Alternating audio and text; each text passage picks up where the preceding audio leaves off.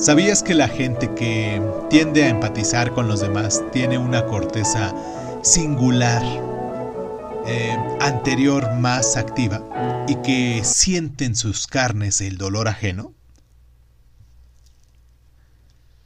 La percepción del dolor, conocida como nonicepción, es fundamental para la supervivencia del ser humano.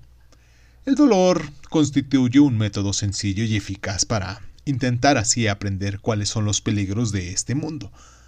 Y pues bueno, nos indica que debemos reaccionar.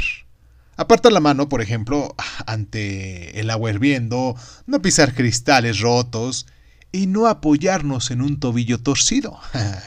de lo más básico, ¿no? Todas estas especies superiores, y en particular aquellas que más relación tienen con nosotros, cuentan con sistemas nerviosos que parecen capaces de procesar el dolor. Y aunque no les podamos preguntar si están heridos, eh, mamíferos y pájaros se retuercen, gimen también y aullan tal y como lo hacemos nosotros los humanos. Como nosotros.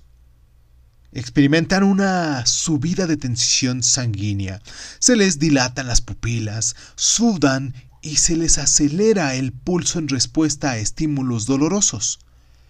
La nocicepción es una herramienta de mm, supervivencia fundamental para los organismos complejos. Los niños que nacen con una enfermedad poco habitual conocida como insensibilidad congénita al dolor con androsis, pocas veces viven más allá de los 25 años.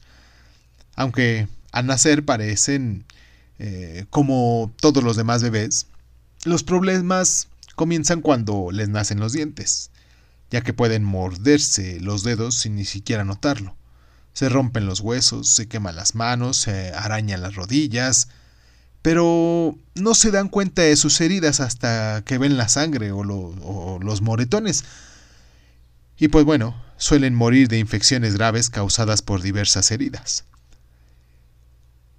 Pese a que suena un tanto tópico, es verdad que el dolor está en nuestra cabeza. Varias partes del cerebro operan conjuntamente para generar lo que en ocasiones se conoce como matriz del dolor. Algunas de sus áreas nos hablan de su intensidad, mientras otras nos informan de su ubicación, la duración y también del tipo, ya sea por ejemplo una quemadura, un dolor punzante o simplemente una perforación. La percepción del dolor dispara una sensación de alarma a una parte del cerebro conocida como corteza singular anterior.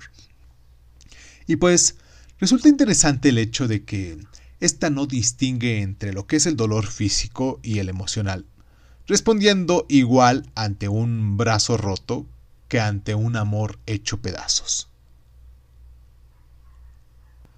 ¿Sabías que los fetos humanos desarrollan los circuitos neuronales para sentir el dolor a las 29 semanas de gestación, bien entrado el tercer trimestre. ¿Sabías que los recién nacidos a los que se les realiza la circuncisión sin anestesia muestran una respuesta a mayor dolor cuando se les vacuna luego con 4 o 6 meses de edad? ¿Sabías que aquellas personas a las que se les ha emputado un miembro se quejan a menudo de dolores, fantasmas en este miembro, en esta extremidad perdida, y que experimentan un inmenso dolor punzante que parece provenir del miembro que ahora ya no existe.